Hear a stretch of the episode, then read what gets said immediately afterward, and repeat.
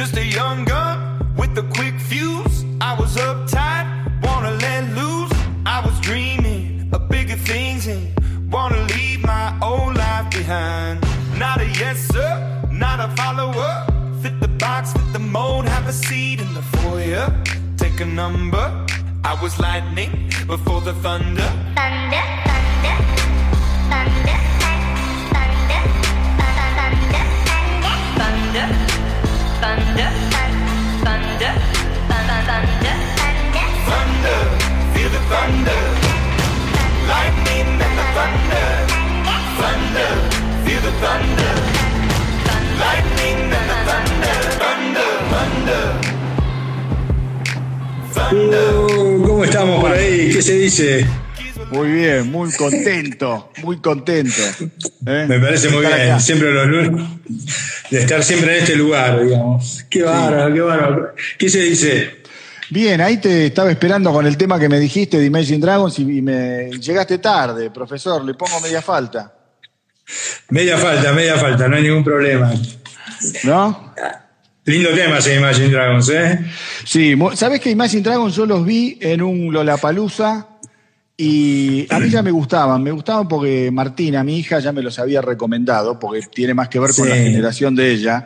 Y yo fui, Total. viste, ahí a, a- a pegarles una, una ojeada, llegué un poquito tarde, pero lo que vi me dejó en claro que es una banda que tiene eh, una- un nuevo concepto que tiene que ver también con lo que hablamos hoy, un nuevo concepto de lo que es la música de estadios. Hola Absolutamente. Carlitos.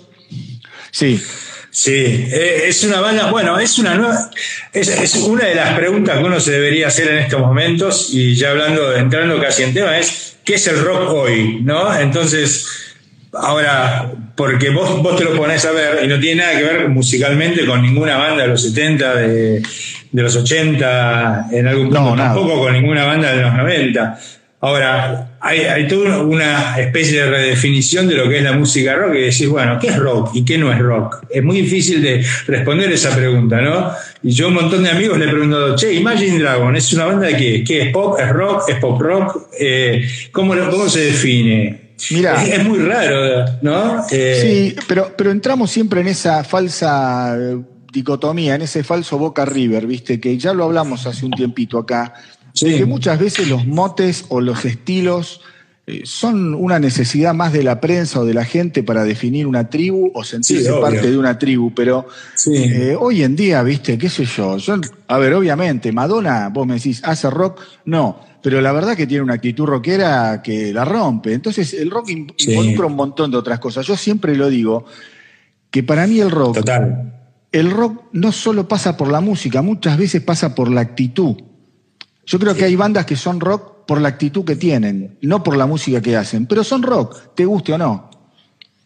No, seguro, seguro que seguro. Bueno, otro caso interesante es el de Maroon 5, ¿no? Es que siempre también lo pongo yo y lo tiro sobre la mesa. Y vos decís, qué sé yo, es una banda de pop, es una banda de rock. Ahora vos lo ves en vivo y rockea como la puta madre. Yo- ¿no? Son bandas increíbles. Bueno, yo viste, a- a Maroon 5 los pude ver, tuve la suerte de verlos en eh, Miami, sí, en Miami. Y también fui con una expectativa media, no baja, pero fue una, una expectativa media. Y la verdad que me encontré con una banda recontra profesional, recontra ajustada, con un, un, un manejo de, de los tiempos, de la gente. eh, el recital está armado de una forma tan perfecta, ¿viste? Cómo manejan los climas, cuándo hacen un determinado tipo de canción. Músicos del carajo, a ver, yo te digo, Sí, está todo bien, ¿viste? Adrian Smith en Iron Maiden toca que la rompe, pero el violero de Maroon 5, que no sé cómo se llama, te aseguro que toca bien también, ¿eh? Digo, por eso, eh, entrar en esa cosa de, ay, sos rock o no sos rock, me parece ya medio como, ¿viste? Si sos quisero, sos cuinero, medio una boludez, ¿no? no, pero sí, qué sé yo, yo- es interesante por ahí como para filosofar un poco en algunas A ver, cosas, ¿no? Porque, me rompería- porque mucho Me rompería Sí. las pelotas que Marc Anthony venga y diga que hace rock. Eso sí, pero o Gloria Estefan. Sí, claro. pero quiero decir, ya son como puntos tan, eh, Sí, sí. viste, tan disímiles, tan lejanos. Sí, sí, sí. No, pero bueno, qué sé yo, uno no, uno no puede negar que estos tipos tienen una formación súper rockera y, y, es interesante, hay, hay, un punto que vos mencionás que me, a mí me encanta, y es el tema de la actitud, ¿no? Sí. Es central, en el rock es central, absolutamente, ¿no? Y en las bandas en vivo se ve eso, hay muchas bandas que por ahí uno decía, qué sé yo, son bandas de pop, son blanditas, qué sé yo, y las ves en vivo y son tremendas, ¿no? Qué sé yo, incluso en los 80 pasaba eso, Durán Durán, por ejemplo. Absolutamente. ¿no? Durán es una banda en vivo, la rompe, o sea, sí, la descosen los tipos, ¿no? En vivo. Y, y, tienen, es la actitud, y el rock es actitud, y ese Pero, es un punto importante también, ¿eh? Marce, Marce, Marce, a ver si estás de acuerdo conmigo, que tiene que ver con esto que vos decís. Vos que sos fanático de Queen. Queen de los 80 hizo bastante menos rock de lo que hacían los 70. Sin embargo, los tipos sí. vos los veías en vivo y eran shows de rock. Porque tenían, no, tenían esa actitud en el escenario, esa esencia sí. rockera que es intransferible. No, obvio, es así, es así. A mí me tocó ver Rock in Rio dos veces, Queen en Rock in Rio dos veces, más el recital de Buenos Aires, y se te caía la mandíbula así, ¿viste? No, no podías creer que una fuera tan perfecto como tocaban, la onda, la onda de los tipos, el manejo de la gente. Increíble, ¿Viste? la verdad. Sí, es tal sí, cual, es y tal pasa, cual. Sí, y pasa mucho. Yo, por ejemplo, el de Maroon 5, vos hablabas, yo vi el recital de Rock in Rio de Maroon 5 de, antes de venir a Buenos Aires, ahora antes de la pandemia, que tocaron en Rock in Rio. Claro, acá suspendieron. Es tremendo.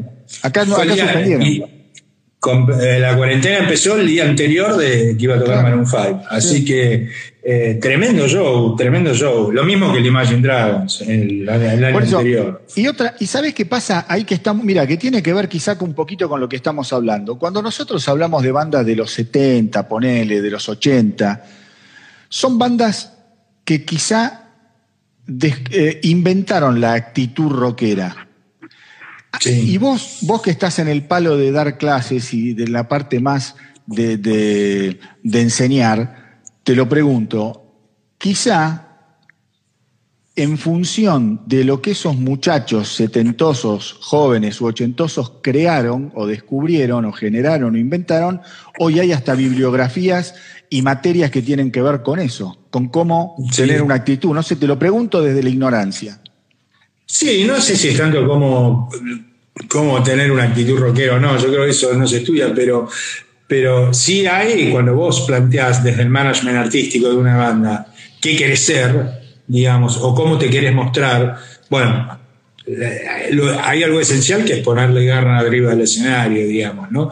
Y obviamente hay estilos, hay formas, qué sé yo, no es lo mismo se para Oasis que como se para Nirvana, que como se para Duran Duran o como se para claro. cualquier banda argentina o no, o diferentes bandas argentinas.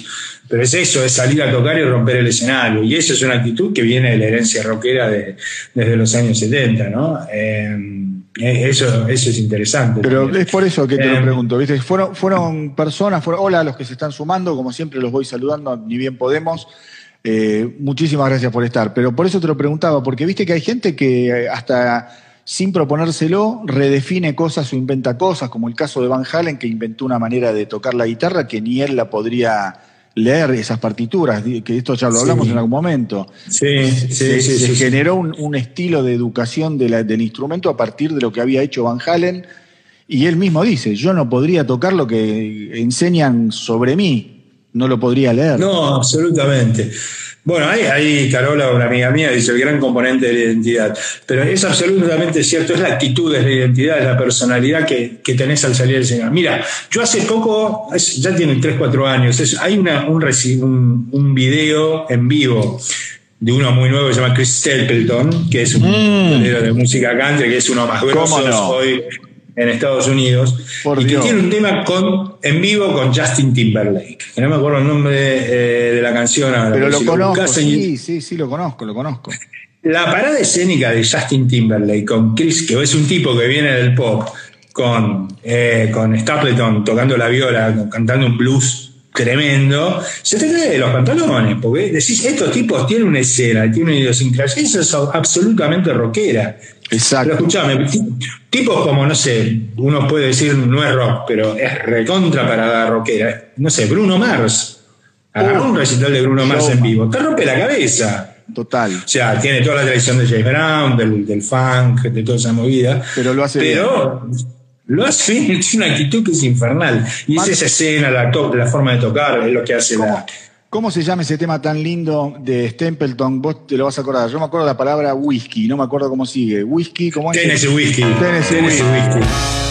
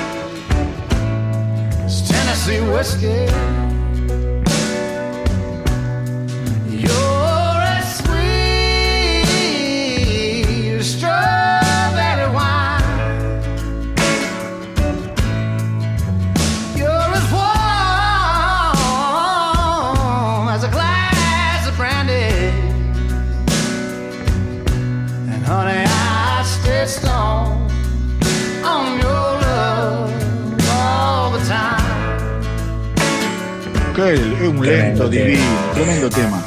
Tremendo tema. Ese es el tema que canta con Justin Bieber. Con, Ah, con, Con Timberlake. Sí. Buscá la versión en vivo, se te caen los pantalones. Tremendo. She's as tremendo. sweet as Tennessee whiskey, le dice a la chica. ¿No? Una canción. Sí, no hablamos de los nuevos country. Ya vamos por ahí, podemos Vamos a hablar, pero la semana que viene. Vam- Vamos a, a ponernos un poco a, hacer un repasito chiquitito de lo que vimos el programa anterior o el, el- el episodio anterior, que empezamos con esto del Sí. milenio y el rock, hablamos Sí. bastante, hablamos mucho sobre música y empezamos al final sobre quizá lo que hoy vamos a profundizar un poco, que tiene que ver con el nuevo milenio en cuanto a la música, el negocio y la tecnología, cómo afectó a la música, al negocio, cómo cambió el paradigma al que venía acostumbrado el, el- el- ¿cómo se llama? El, el marketing, la forma de producir, la forma de distribuir, con, eh, con, con el advenimiento de una explosión tecnológica como nunca antes hubo en la historia de la humanidad, me atrevo a decir. No, tremendo. Eh, sí, la semana pasada lo que hablamos mucho fue de lo que tiene que ver con la distribución, o sea, básicamente las, la- las plataformas digitales como de streaming, como Spotify, Amazon, todo lo que tiene que ver con, el consumo, también hablamos un montonazo de cómo cambió el Sí. consumo. eh, de música, que se empezaba a escuchar no ya canciones, sino álbumes, eh, todo lo que eso implicó para bien y para mal, un poco hablamos de todo eso. Y lo que yo te proponía hoy era hablar un poco del tema de la producción. Claro. O sea, producción, distribución y consumo, ¿no? Y Claro. eso es interesante porque cambia fundamentalmente muchas, muchas cosas ahí. Lo primero es, a mediados de los 90, es algo que revoluciona completamente la forma de grabar y que es la grabación digital. Sí. O sea, ¿no? Lo O sea, el surgimiento de. empieza a estar en un segundo plano. No, desaparece directamente. O sea, vos grababas hasta mediados de los 90 en cinta. Sí, en una cinta que hablamos con el caso de Queen, que los tipos venían grabando y se le gastaba la cinta, Sí. ¿te acordás? Sí, sí. Bueno, hablaba- grababa Rhapsody Bohemia, no me acuerdo qué canción. Eh, y lo que termina pasando es que de repente vas pasando del a un modelo digital donde vos lo que grabás son datos. ¿sí? Exacto. Claro, ¿qué significa eso? Significa que no ocupa espacio y significa básicamente que vos podés trabajar los datos también. Podés maniobrar y manipular la información. Ya no necesitas estar en un estudio como hacíamos nosotros, de estar tocando la canción entera, entera y transpirando hasta que no pifes la canción. Y después pinchando No. mil veces y pensando en la guita que estabas gastando. Claro, entonces, ¿qué pasa con eso? Eso cambia radicalmente la forma de la música, la forma de grabar y de producir un álbum, ¿no? Eh, baja los costos, eso es tremendo cómo baja los costos la producción musical. Porque primero, primero no necesitas viajar. O sea, la verdad es que vos podés grabar en una computadora, vos me podés pasar por compu, de hecho lo has hecho, vos también, eh, lo- los archivos en cierto formato, yo los tomo en mi Pro Tools, lo pongo, toco encima, grabo, te lo mando de vuelta. Tal cual. Vos fíjate el, el cambio que implica eso, es impresionante tener cuatro tipos en un estudio grabando, 5, 10 o 50, ahora lo grabás separado. Eso es un cambio fundamental. Ese No es un cambio. memoria. Ese es un cambio fundamental. Y vos sabés que investigando para hoy, me topé con una declaración de David Bowie del año 2000, 2002. David Bowie en el 2002 ya vio todo, había visto, era un genio y en todo sentido era un genio. El tipo decía, esto que está pasando ahora va a cambiar el negocio de la música, la forma de hacer música, para siempre ya no tiene vuelta atrás. Dice, cambió todo. Lo que está pasando ahora lo vamos a ver por siempre. Y, Absolutamente. y es muy cierto lo que vos decís, que vos pensás que cuando, digamos, los últimos 60 años, hasta el año 2000, ponele los 60 años anteriores, había un paradigma eh, que era básicamente basado en un, un oligopolio de cinco o seis grandes sellos que acaparaban todo lo que tenía que ver con eh, los pasos de, la música, desde conseguir al grupo, promocionarlo, hacerlo grabar.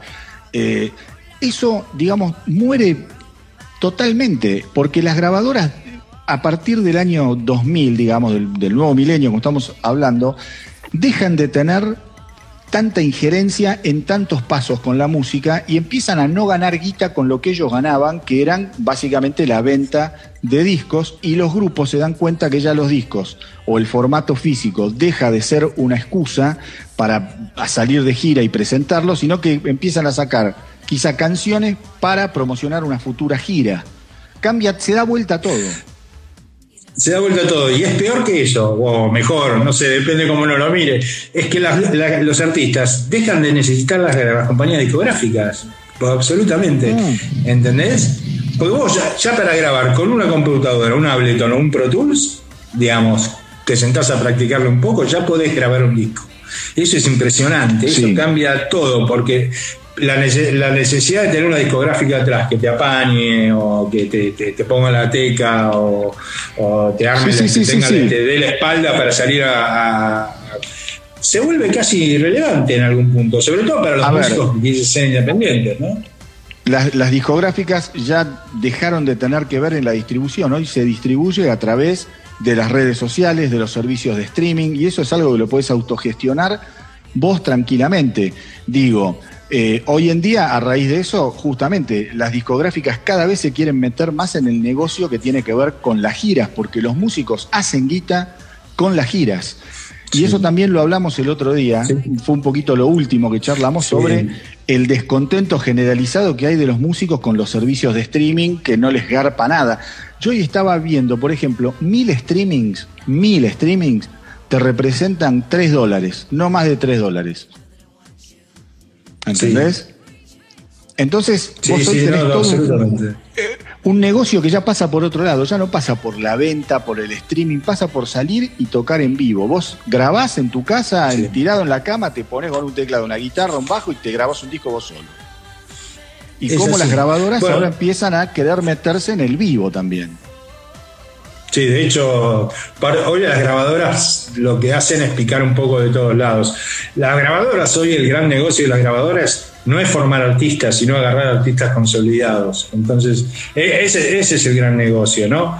Eh, Claro. te hacen firmar después de 10 años de carrera, bueno, vos ya lo hiciste, digamos. Entonces, entonces ahí, ahí lo que, o para generar, por ejemplo, vos firmás con una grabadora, pues decís, bueno, ok, yo estoy en Argentina y quiero hacer carrera, no sé, quiero salir de gira por Latinoamérica, pero no tengo apoyo ni cómo. Bueno, firmo con una grabadora para que, para, para, para que me hagan promoción por ese lado, pero vos ya tenés una carrera relativamente hecha, entonces es distinto, es como una especie de gestor a mediados de tu carrera que te va a consolidar. Pero no es. la hoy ninguna discográfica realmente forma artistas o hace música muy barata como el trap, que es otra discusión, digamos, Exacto. que- cuyo costo es casi mínimo, digamos. ¿No? Porque la base del trap o la base del reggaetón es la misma. Pero- y Bueno, 450 muchas- canciones con eso. Y otra cosa, antes lo- los sellos discográficos hasta quizá te ponían los managers. Hoy las bandas tienen sus managers y a la mierda, tienen sus equipos eh, de producción, las avanzadas que van a los distintos países para armarle los recitales. Eso, la grabadora está prácticamente afuera y se le redujo mucho y están desesperados viendo cómo pueden picar. Mirá, el, el- el gran, digamos, acierto de Steve Jobs cuando sale con Apple Music fue justamente poder tarifar a 99 centavos por canción. ¿Qué pasaba? Las grabadoras agarraron, las primeras creo que fueron Warner y no me acuerdo, y Universal creo que fueron las dos primeras que firmaron con, con Apple. Pero ¿qué pasaba? Lo hicieron como una especie de, de botón de prueba, porque Apple en ese momento solo distribuía o tenías acceso al sistema si eras consumidor o tenías el software de Mac. Y en ese momento Sí. era un 5% de, de, de la gente tenía, usaba Mac. Entonces las grabadoras dijeron, bueno, 99 centavos, probemos. Cuando eso empieza a crecer, Steve Jobs tiene un gran quilombo con las grabadoras, porque las grabadoras le dicen, negro, esto funciona muy bien, 99 centavos no da. A los artistas más conocidos, las canciones más populares, aumentales el precio. Y Steve Jobs durante varios años a eso se, se negó, hasta que después en un momento tuvo que acceder, acceder y está el famoso un dólar con 29 centavos, que fue el precio extra para las canciones más populares, digamos. Entonces las grabadoras, en algún punto, eh, empezaron a ver que esto funcionaba y querían sacar un poco más de leche de la teta. No, ¿No? obviamente, es así, es así. Vos fíjate que todo este tema hoy vuelve a recobrar importancia con la cancelación de todas las giras en- en- Uh, como consecuencia de la pandemia, ¿no? Digamos, hoy tenés, ya hay mil y cientos de peticiones pidiendo a Spotify que empiece a a pagarle más a los artistas, a las, eh, a las, Claro. diferentes plataformas, porque la verdad es- esa teta que vos decís se cortó. Entonces, eh, hoy estamos, hoy están todos en un gran despelote con todo eso. Y Total, sale a luz pero- todos estos temas que estás hablando, ¿no? As- a- absolutamente, pero acá el quilombo es como que vos lo, lo- se, se polariza de una manera gigantesca por- porque justamente al haber autogestión, vos no tenés cinco discográficas que te rompen las pelotas Spotify, tenés cinco millones de artistas que le rompen las pelotas a Spotify. Exacto. Ahí está. Exacto, exacto. Exacto. Y ahí va, va a haber, algo va a tener que pasar en, en algún momento no muy lejano para que toda esta cosa se revierta, porque en el fondo el que siempre termina perdiendo es el artista. Sobre todo Dicen- el artista independiente. Dicen, hay que ver, no sé si el 2022 o 2023 va a haber un aumento, creo, de un 40% de las regalías que le va a pagar los servicios de streaming a los artistas. Hay que ver si eso después se da, ¿eh? Hay que ver. Sí, hay que ver, hay que ver. Pero también hay que tener en cuenta ahí que mucha de esa plata no va directamente al artista, sino que va a la discográfica y la discográfica lo manda al artista. Con lo cual ahí hay un- es una negociación intrincada y difícil. Bueno, Y- es parte del negocio de la música. Sí, ¿no? obviamente. Esa Y otra de cosa la- es- De todo este debate. Y otra cosa, y otra cosa, vos vas a tener bandas que son eh, cinco tipos que tienen que dividir entre cinco y después está el solista que se la lleva el solo. Entonces vas a tener un abanico de negociaciones que va a ser eh, fascinante, ¿viste? Y muy difícil, muy difícil. Muy difícil. Sí, sí, sí. Ahí se sumó No, Pablito. bueno, así. Hola Pablito. Bueno, así que esas son varias de las cosas que, que vienen sucediendo. Bueno, y la tecnología en ese, en ese aspecto, obviamente hizo que la producir sea más barata. Mira, el disco más ejemplificador de toda la autogestión y la producción hecha casera, eh, que no necesita de nadie más que una buena computadora, es el disco de Billie Eilish.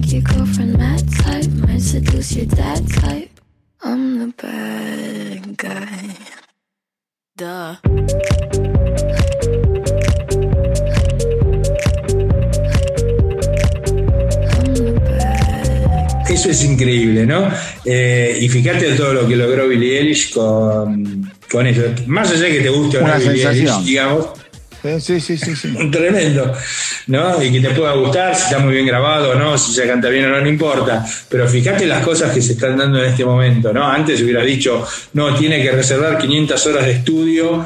eh, Claro. No sé, grabar con 50 tipos, sé yo. Hoy el, tipo va, pone un plugin, graba, graba el disco, se hizo el disco entero, chao, ya está, 13 temas.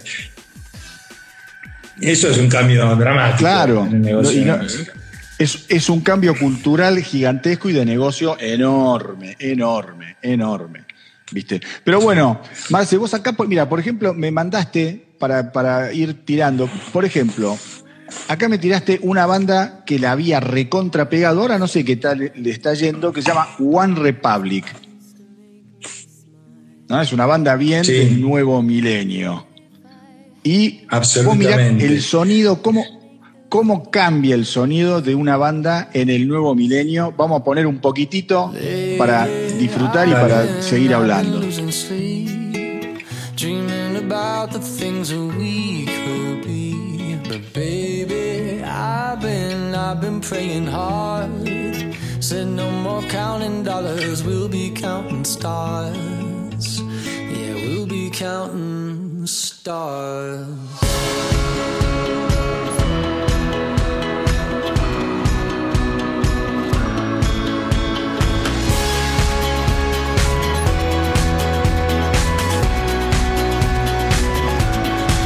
I see this life like a swinging vine. Swing my heart across the line. In my face is flashing signs. Seek it out and ye shall find. Old, but I'm not that old. Young, but I'm not that And I don't think the world is sold. I'm just doing what we're told.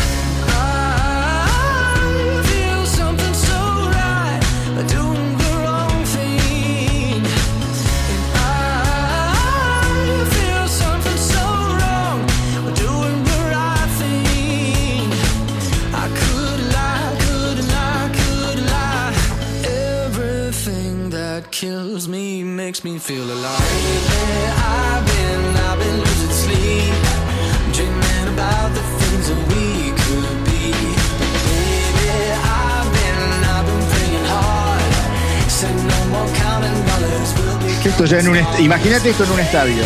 Después a- me, me vas a venir a decir si eso no es rock. Así saltar. Sí, obvio. ¿Te guste o no? Temazo total. Temazo total. Temazo. Eh, Un éxito. Bueno, ¿ves? Cuando hablábamos de que el 2000 tenía mucho de 80 es un tema muy 80 este también. En, en Sí. ¿no? en el sonido y en, en un montón de cosas. ¿no? Es Sí, un lindo totalmente. ejemplo de pop rock de hoy en día. Totalmente, totalmente. Y bueno, y está un poco en la temática de los eh, Imagine Dragons, de, de esas bandas que son como de esas canciones épicas, de coros épicos, coros sensacionales, ¿no? Sí, absolutamente. Que arrancan de a poquito, Sí, hacen eh. como, digamos, la, la gran nirvana, pero con una cierta fineza, ¿entendés? Arrancan despacito y estallan en una cosa más popera, quizás. Eh, pues, eh, absolutamente. No. Y tienen, tienen un criterio muy piola para laburar los ganchos de la canción, ¿no? Eh, ese coro de estadios, digamos, ¿no? Eso, eso es muy bueno. Eso. Muchas de las nuevas bandas tienen eso, que por ahí son canciones que por ahí suenan más blanditas en, un, en, en cierto punto, pero a la vez los tipos saben hacerla explotar la canción. Hay mucho trabajo eso, Eh, y lo han bueno. aprendido con los años, ¿no? No, y ¿sabés con qué también lo han aprendido? Han sacado lo mejor de la onda electrónica de los DJs. Están metidos a full con eso. Sí. Y si alguien estuvo, si alguien estuvo en algún festival porque fue a ver, no sé, eh, una banda de rock y había un DJ al lado y se lo perdió, lo lamento, porque la experiencia de ver un DJ en un festival es la verdad Sí, una cosa bien. fabulosa. Fabulosa lo que logran los tipos, los climas que logran. Los Sí, climas que sí, logran. sí. Es genial. Hay una, hay una cosa muy interesante de la música electrónica en general cuando se estudia. eh, digamos, uno estudia los tres componentes básicos de la música, que son melodía, armonía y ritmo, ¿no es cierto? Y la electrónica, y esto viene un poco, uy, esto da para todo un tema otro día, que es viene de la música ambiental, Brian Eno y toda esa gente que venía en los 70, le agrega a la melodía, armo- armonía y ritmo, textura y profundidad, ¿no? Esa cosa de los climas, ¿no? Que YouTube la trabajó bastante también después con, Sí. con, con la Noa, ¿no? Esa cosa de generar esos climas donde de- de- de- te metes en un parlante y estás como en un espacio. Y eso, y eso lo logra muy bien. Eso, eso adquiere mucho la electrónica ahora y el pop y rock lo volvió a tomar. Exacto, mira, eh, a los que le interesa un poco este tema de, de ver cómo es el, el asunto de la composición, en Netflix se acaba de estrenar un documental que justamente recorre eh, en cada uno de los capítulos cómo se compusieron eh, algunas canciones. ¿Qué sé yo? Tenés a Alicia Keys, los tenés a los REM. Es muy interesante, es muy, muy interesante porque ahí tenés la vertiente más nueva, la vertiente más vieja, cómo se compone hoy, y ahí ves claramente cómo se compone hoy, cómo se componía antes. Es súper interesante. No me acuerdo el nombre ahora, pero salió hace poquito en Netflix. Y hoy vi un par de capítulos. Hoy, otro tema que es interesante ahí, que pensando un poco en lo de One Republic que, vos que acabas de poner, son canciones que a veces no necesitan solos de guitarra. Vos fíjate cómo ha cambiado el, con- el concepto, ¿no? Absolutamente. Eh, ni- y lo hablamos mil veces con vos también, el tema de los rajeos. No hay rajeos, no hay, no hay solos de guitarra, y sin embargo vos, creando un buen clima podés, y un buen coro y, una, un buen, y un buen gancho, podés crear una buena canción. Exactamente, exactamente. Ahí me están pidiendo el nombre del eh, documental. Pablito, ahí le vamos a pedir eh, una mano. Pablito, fíjate el documental este de Netflix de cómo se componen las canciones. Si llegás a, meterte ahora, si nos haces el favor y tirás el nombre, porque acá lo están pidiendo. Si no, yo ahora voy a, mientras hablamos, voy a ver si también trato de descubrirlo. Pero el tema de la guitarra, ¿sabes? Mira, el otro día eh, estaba escuchando a los Red Hot Chili Peppers. Sí. Los Red Hot Chili Peppers, a partir de un determinado momento, más exactamente después de, eh, ¿cómo se llama? Blood, Sugar, eh, Blood Sugar Sex Magic, Blood Sugar Sex Magic. Fruciante empieza a trabajar la guitarra desde un lado, como decís vos, ya no con esos power chords o con una cosa tan, sino que crea climas, crea ambientes y con muy poquito hace grandes cosas. Lo que pasa es que hoy en día hay bandas que ni siquiera tienen guitarras, ¿no? No, absolutamente. Bueno, un ejemplo muy bueno de eso es el nuevo country contemporáneo que, pues, que yo escucho bastante y siempre lo menciono. Sí, Pese, pese a que es un género que muchas cosas tuvo que ver con la guitarra, en su, su historia y su nacimiento, es un género que evolucionó hacia los climas, ¿no? Entonces vos por ahí escuchás un tipo que está haciendo una, una- una base con un teclado, y, y la guitarra que escuchás no es una guitarra haciendo ritmo, es una guitarra que hace slide. Entonces está todo el tiempo con un delay. Entonces esa creación de climas hace a la nueva forma de tocar la guitarra. Fíjate cómo tocan hoy los guitarristas más modernos. No están todo el tiempo haciendo solo, ni están todo el tiempo rasgueando como locos. exactamente. Y bueno, eso es, ¿no? Eso es interesante.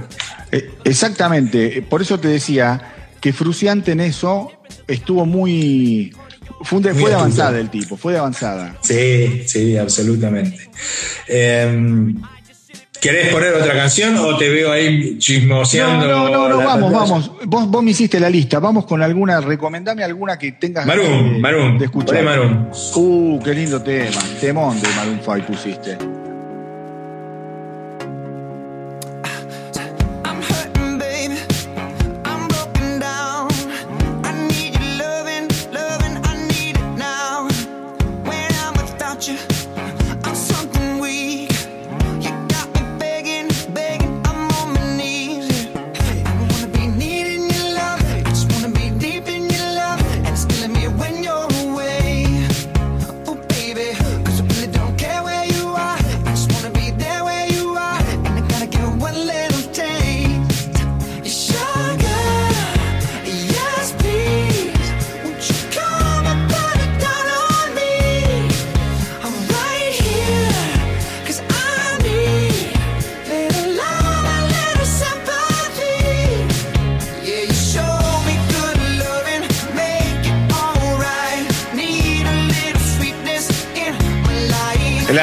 Del pop.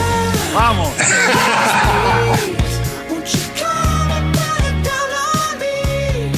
Fíjate, bueno, este es otro caso interesante de una canción que, que es pura base y una gran melodía de voz y un excelente uso de, de la fineza a la hora de, de jugar con los sonidos, ¿no? Es maravillosa, es maravillosa. Y, y también tenés cantantes que se bancan el silencio, digamos, la no llenaturidad de instrumentos y acordes y quilombo, y se la bancan muy bien cantando solo. Son, son pibes que la tienen atada, ¿viste? Que te puede gustar o no. Acá Carlitos me puso una cara medio de vómito, que está claro que no le gusta. Ah, pero pará, pará, pará, que- pará que ¿me dejás ganarle el corazón a Carlitos? Dale. Me- mirá, este es para vos, Charlie, que también es uno que explotó en el año 2000 y que le gusta muchísimo eh, a Marcelo, a mí, y yo lo descubrí por vos. Este, es- este es para vos. Yo Bonamassa, un animal. Bueno. Qué masa, buena masa. Qué masa, Bonamassa.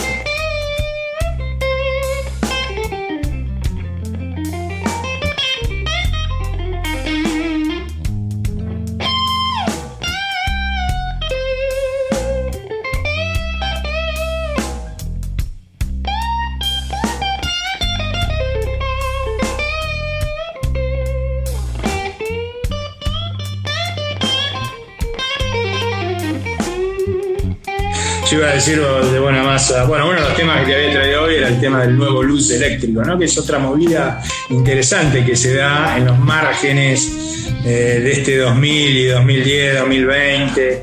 Y a, a mí lo que me parece interesante, bueno, acá tenés uno tal vez de los mejores guitarristas del siglo XXI, ¿no? Sí, absolutamente.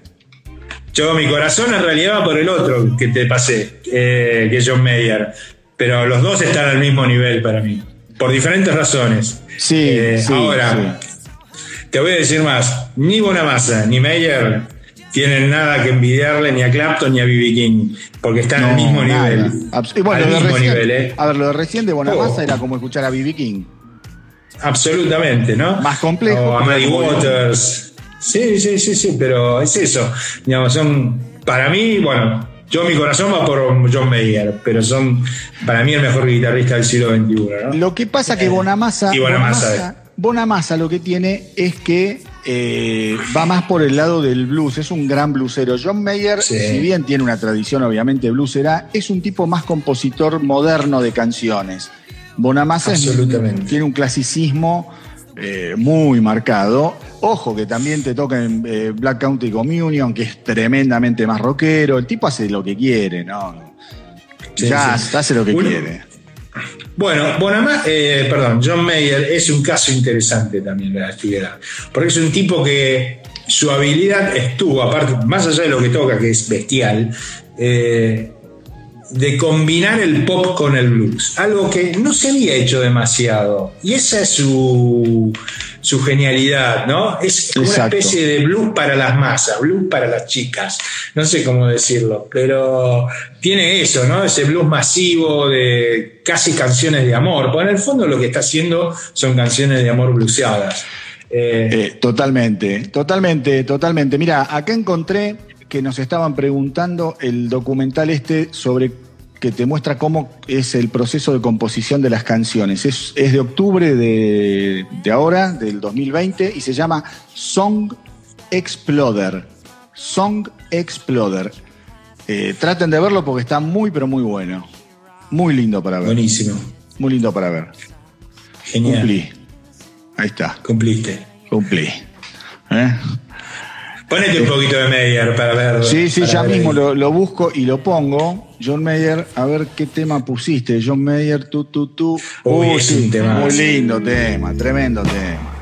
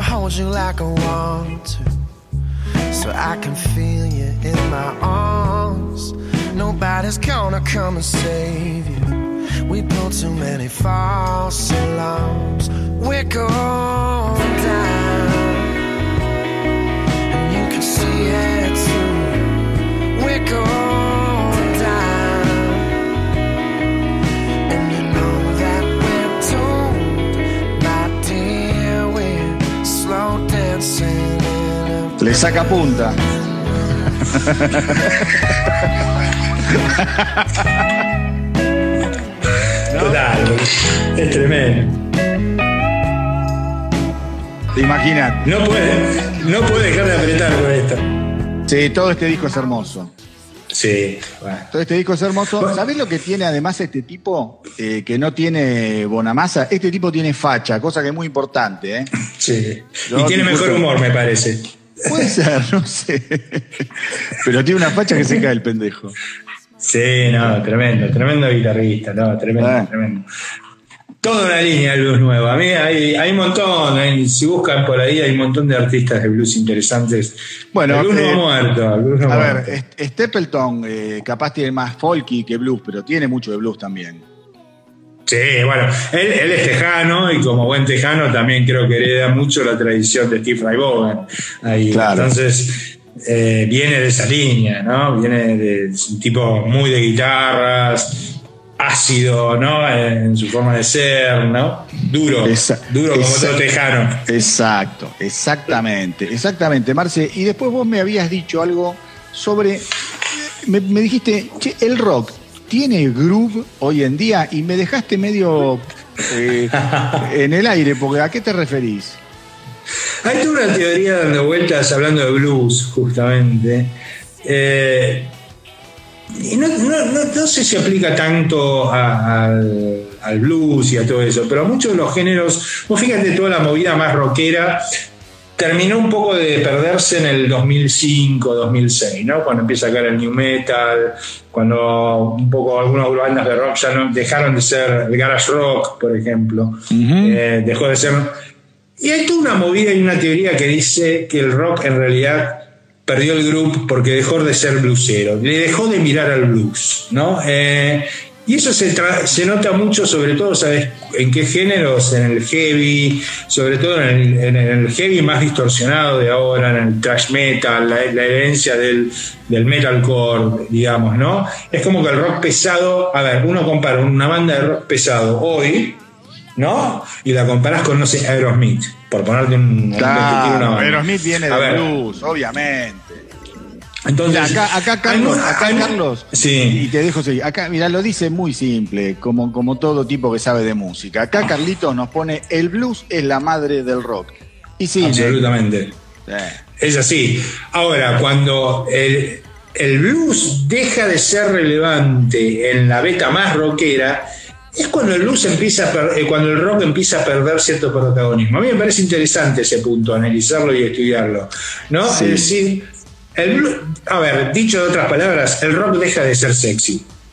Mira, ¿No? el, rock, el rock, el rock, tenés tanta razón, porque el rock deja de ser sexy y el rock se- se auto, cuando antes no era así, eh, pero el No. rock es como que se, se inventa un nicho, se anicha, por decirlo de alguna forma. Total. O sea, vos de eh, bandas que me encantan, te digo, no sé, Lamb of God, me vuelve loco. eh, eh, qué sé yo, Ginger, que es una banda de Hungría que me, me encanta, Soilwork, después tenés Slipknot, Trivium, eh, Trivium, eh, lo- los de los franceses Gojira. Todos esos tipos dijeron, vamos a un nicho que es otra cosa, y el que la agarra, la agarra. Total. Y les costó. Hoy en día les Sí, está sí, sí. yendo, pero les costó un huevo. Sí, sí, sí, sí. Pero fíjate, son nichos, no son masivos. El rock no es masivo hoy. Eh, y esa, esa es la realidad, es un punto interesante. Y para mí dejó de ser masivo en gran parte porque dejó de ser sexy, dejó de tener groove, ¿no? Dejó de, de- de- de tener onda, para ponerlo en algunas palabras. Y esa onda la captan más bandas como por ahí eh, Maroon 5, el- que es en realidad lo único que está en los rankings hoy cuando agarras un ranking de los top 500 o top 50 o top 100 de, de- Sí. de Spotify, ¿no? Fíjate Sí. la música, ¿cuál es la música sexy de hoy en día? La, la EDM, la música electrónica, Eh, bueno, sí, el pop. decir a ver, lo que vimos recién, Maroon 5 es sexy, te guste o no, pero Sí. la parte sexy de la música. No sé si tendrá Exacto. blues, pero viene, viene por ese lado que vos decís. Viene por ese lado, ¿no? Ciertas cosas de la música afroamericana, más soul, o más hip hop, o más, más, más, más eh, qué sé yo, Alicia Keys, por decirte algo, no sé, qué sé yo. Pero, pero, pero no el rock. Entonces el rock es como que se achicó y se encerró y empezó a, acelerar y distorsionar, olvidándose un poco de ese pasado, ¿no? Mirá si tendrás razón que vos decís quiénes estarán dominando los rankings, que esto y lo otro, y generalmente es gente negra. Y la gente negra Sí. viene de todo el palo ese del groove, del soul, del blues. Eh, por El algo funk. es, y, y el funk, Sí. y, y lo han adaptado muy bien a lo nuevo, ¿viste? Y eso creo que tiene mucho que ver con lo que vos decís. Absolutamente. Pero vos también tenés el nuevo soul inglés, hay muchas cosas lindas del soul inglés eh, que viene de toda la, tradición afroame- afroamericana en Inglaterra. Eh, eh, el pop mismo, a ver, qué sé yo, agarrás 80.000 ban- artistas femeninas de pop o masculinos, incluso desde Harry Styles hasta Dualipa, y es re sexy la Claro, música que re sexy. Mira, ¿No? Marisol acá nos dice algo que tiene que ver con el rock nacional. Dice, cuando Papo tocaba en riff, eh, bueno, hacía un rock y después cuando fue, se fue solo, le puso más blues. Lo que pasa es que Papo en realidad, Marisol, viene originalmente del blues. Claro. Entonces, eh, Papo nunca, digamos, abandona del todo el blues. Y Riff, si bien era una banda pesada, que uno escuchada así no, no le ves eh, una vertiente blusera, porque a él le había roto la cabeza mucho toda la onda de Black Sabbath, de Saxon, todo eso le, había roto el coco, Motorhead. Pero después él vuelve un poco, él cuando vuelve al blues, quizá eh, la gente más joven no tiene tanto la carrera de Papo como nosotros. Nosotros tenemos más años al pedo y porque sabemos estas cosas. Pero Papo nace con el blues, lo abandona y después vuelve y termina, digamos, su carrera Sí. como el blusero de rock nacional. ¿no? Sí, y es donde él tiene, termina teniendo mucho más éxito, ¿no? Cuando hace la famosa canti- La canción es esa lenta que. Mi vieja. Mi vieja, después, que se, se pone, se toma su vete humorística. eh, es como se relaja, ¿viste? Se el blues tiene esa cosa también, de Sí, cosa- eh, eh, ahí dijiste algo que es sensacional, Marce, que no lo quiero dejar pasar. Se relaja. El, el metal, el new metal, no es, lo, no es relajado. El, metal del 2000 No. no, es una música No. relajada, es una música alienada. Total, absolutamente absolutamente. alienada. A mí me encanta, ojo, pero insisto, es una música muy, muy poco relajada.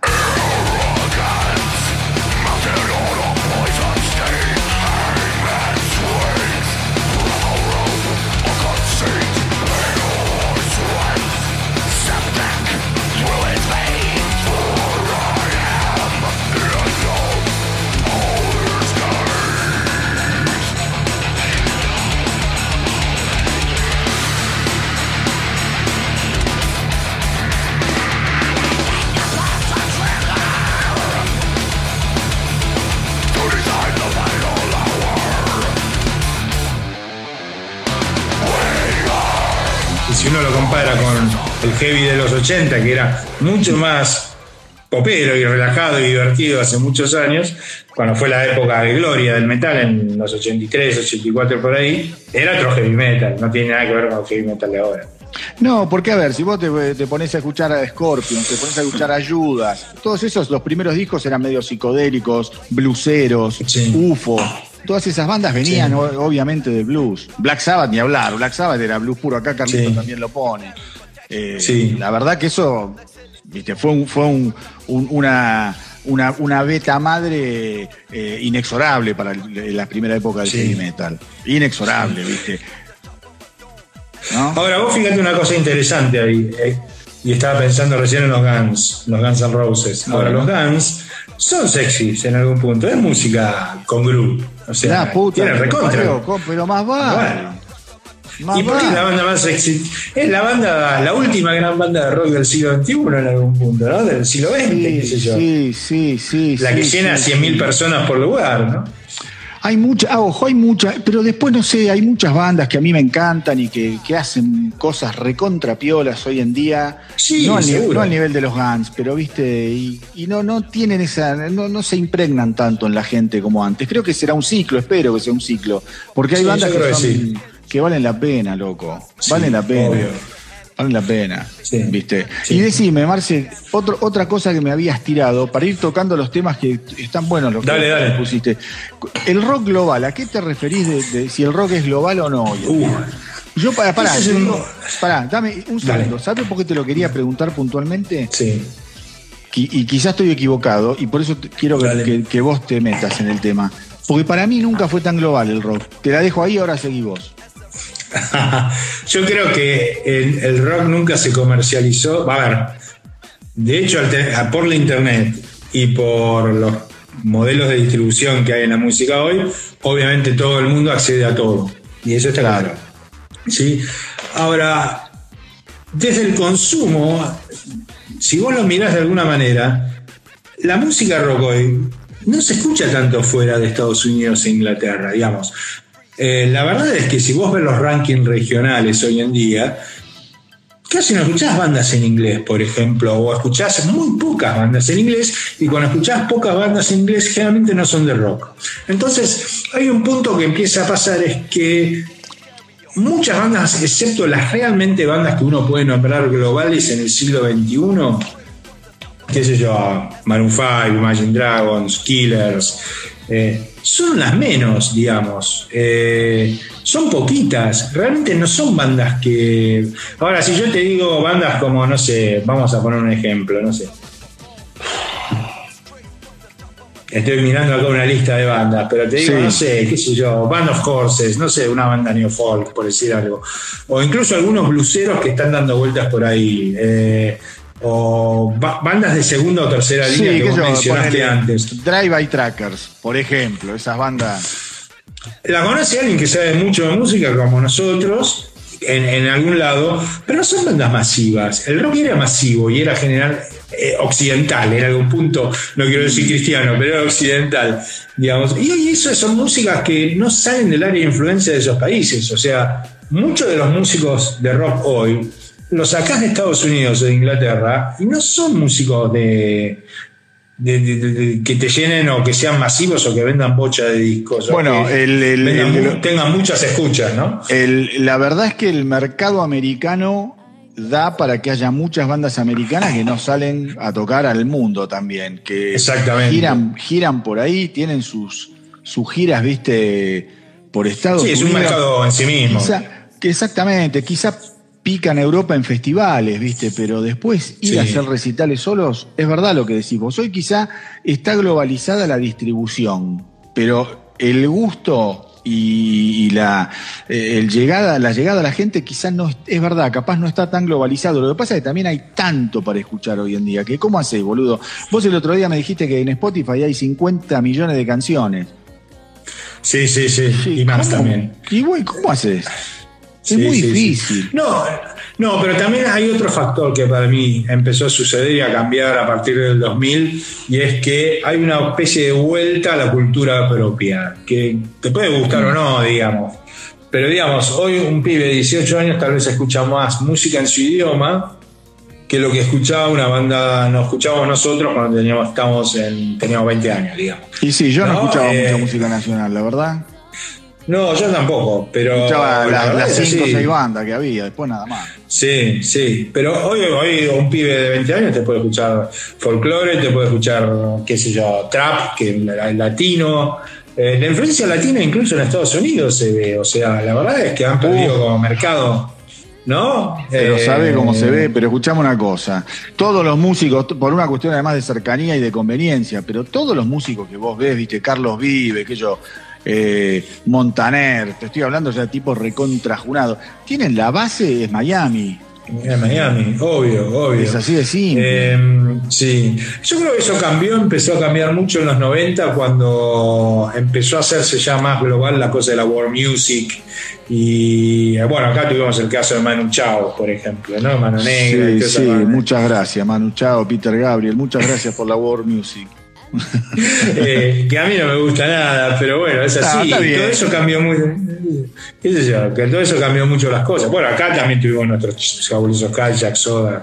Y te, y te engancho Eh. este tema que creo que va de la mano de otra cosa que vos me dijiste, que era el rock de catálogo, que creo que va de la mano un poco con lo que vos dijiste, porque justamente lo, quizá lo que más es, es global son esas bandas. Ponele, esta semana hubo un quilombo gigantesco porque ya ACDC va a volver. Y ACDC básicamente, más allá de que está activa, es una banda que su fama actual es por su catálogo más que por lo que hace. ¿Qué pasa con Absolutamente. Eso es muy interesante. Bueno, ACDC es una banda clásica, de rock clásico, de lo que se llama Legacy Rock, y es aparte una banda con un catálogo feroz. Eh, es interesante. Vos sabés que cuando Nielsen saca su Nielsen Scan en general, que toma, que lo hace creo una vez al mes, uno mira del 2000 hasta acá, lo que crece es el rock de catálogo. ¿Qué quiere decir? O sea, las bandas de rock clásico, en otras Claro. palabras, ¿no? Y en general lo que termina pasando es que mucho de lo que se escucha termina siendo lo clásico. En general se escucha más lo clásico que lo actual. Eso es un fenómeno también interesante para analizar. Eh, O sea que de alguna manera el rock no se sostiene tanto por las bandas nuevas, sino por las bandas de catálogo, por las bandas, la- lo que vos hiciste hace 10 años atrás, 15 años atrás o 20 años atrás. Eh, eso, y te da una estadística que da más o menos algo así como 60-40, o sea, 60 por el catálogo, 40 por las bandas nuevas. Con lo cual, saca a luz otro tema, que es. Que es básicamente que una banda nueva compite no solo con, que es lo que hablábamos la, la con semana todo pasada, lo nuevo, sino con toda la historia del rock. con toda la historia del rock. Pero Y- eh, eso, eso, eso es, es, es venta lo que, lo que se vende. Eso Escuchas. Ah, escuchas. Ventas y escuchas, y escuchas también. ¿Qué lo Eh, y eso es, eh, es mucho, es mucho. Eh, de- y aparte hay otro negocio interesante atrás, que es todo el tema de los que es el, se llama el publishing, o sea, que tiene que ver con los derechos de autor y todo eso. Y en general, los tipos que se dedican al publishing, o sea, todo el tema de sesión de derechos de canciones y todo eso, Sí. dicen que en realidad te conviene mucho más poner una canción de sprinting que la de una banda nueva. O sea, garpa más en, en ese sentido. ¿Por qué? Porque tiene mucho, por, por la historia y la trayectoria de la artística, el valor de la marca Bon Jovi, sprinting. Claro, que pero- poner. Ahora, eh, eh, tiene que ver, uy, qué lindo tema, puta madre, para hablar. En una hora no alcanza nada. Pero yo te digo, ¿vos escuchaste el último disco de Bon Jovi, por ejemplo? Salió la semana No. pasada o hace dos semanas. No. Con no. esto que vos me venís, con esto que me decís, que yo coincido totalmente, digo, ¿cuál es el incentivo de las bandas para grabar todo un disco? ¿No le conviene más a Bon Jovi a esta altura de la vida salir de gira, tocar Living on a Prayer, facturar y sacar un simple por año? Es que de hecho lo hace también. Sí, está bien, pero termina sacando un disco y la verdad, yo me lo puse a escuchar y es un dolor de pelotas escucharte todo el disco de Bon Jovi. No lo mirá que- nadie. Mirá que a mí me gusta Bon Jovi, yo me tomo el trabajo de escucharlo por el programa, por el podcast, ¿viste? Y la verdad que rescatás algunos temas, pero es mucho, no, no. es mucho. Y ya, Es mucho. viste, lo escuchaste cantar tanto al chabón que ya te parece todo, te parece igual. Llega un- y Springsteen lo mismo. Y Sí. ustedes me, pero digo, es como que es, es lógico que también se agote la magia del artista. Y en un punto como Sí, lo que vos me decís, digo, ¿cuál es el incentivo de los tipos para seguir? Debe ser, una- obviamente, es una pulsión artística y los felicito y me encanta. Es pero, eso. Digo, es un tema, ¿eh? Es un tema, pero en el caso de ellos, es- ellos están hechos, esto lo hacen para, para sentirse bien ellos mismos, ¿no? Y, y tal vez seguir girando, haciendo esas cosas, pero ahora vos vas a hacer una gira de, de Bon Jovi nueva, ¿y cuántos temas nuevos toca? ¿Cuatro? Tres, no, uno no lunes. sé si toca cuatro, ¿viste? Y bueno, No sé entonces si toca el- cuatro. Una banda como, como, como estas bandas clásicas, el negocio está en, en lo que lo, lo que vendió siempre. No, no, no en lo nuevo. Lo Sí, nuevo es hay bandas- decir seguir- que seguimos activos. Hay bandas que generan interés todavía. Metallica Sí, genera, obvio, obvio. genera interés y cuando sacó Hardwire to Self Distract fue un éxito y lo han ido a tocar Sí. por todo el mundo. Lo mismo que Maiden, que directamente de, de Book of Souls es una genialidad, te guste o no, para mí es demasiado Sí. largo, pero los tipos se Sí. jugaron, hicieron una gira tocándolo todo entero. Digo, hay tipos que realmente siguen, siguen haciendo y esforzándose no digo que los otros no se esfuercen, pero digamos, le salen mejor las cosas. Bon Jovi no sería el caso, hoy por hoy, te, te quiero decir. No, no. Eh, pero está lleno. fue un sí, está lleno. Lo que pasa es interesante, va, va, qué sé yo, eh, son tipos que están hechos, el, el ciclo, hay otra cosa, es el ciclo de vida de un artista, ¿no? Hay artistas Ah. que tienen épocas de oro, épocas de oro, no es como decir los Rolling de los 70, Queen de los 70, Metallica en los 80. eh, Bueno, mirá eh, los Guns N' Roses. Mirá- los Guns. los Gun- mirá los Guns N' Roses cómo están demorando y jugueteando con que sí, que graban, que no graban. Deben tener un cagazo padre, ¿viste? De decir, bueno, ¿qué hacemos ahora? Sí, sí, sí, no, obvio. Pero bueno, qué sé yo, eh, tienen que seguir tirando para adelante de alguna manera. El negocio sigue, la música sigue, la carrera Sí, sigue. sí, Eh, sí, sí, sí, sí. Che, escuchame, Marce, Sí. ya se nos acaba el tiempo, nos quedan 50 ¿En serio? segundos. Sí, sí, por eso te digo, tenemos que hacer un, un, un- un coso, no sé, un día entero tenemos que estar hablando, pero bueno, hay que laburar. Escuchame una Dale. cosa. Eh, bueno, después vemos qué hacemos el, el lunes que viene, cómo nos organizamos. Eh, Sí. me parece que el- este milenio lo hemos recorrido bastante decentemente, espero que les haya gustado. Vamos a volver Sí. seguramente siempre sobre muchos temas, nos van a escuchar hablando las mismas pavadas más o menos bastante seguido. Muchas gracias a todos por sumarse, por participar y nada, que vive el rock y nos vemos el lunes que viene. Marce, despedite. Gracias a todos por estar, chicos, a todos los que se unieron. Vamos. Genial. Ahí llegó Gabrielito, tarde llega. Igual te queremos, Gaby. Un beso grande. Que vive el rock. Chao. Te digo, chao.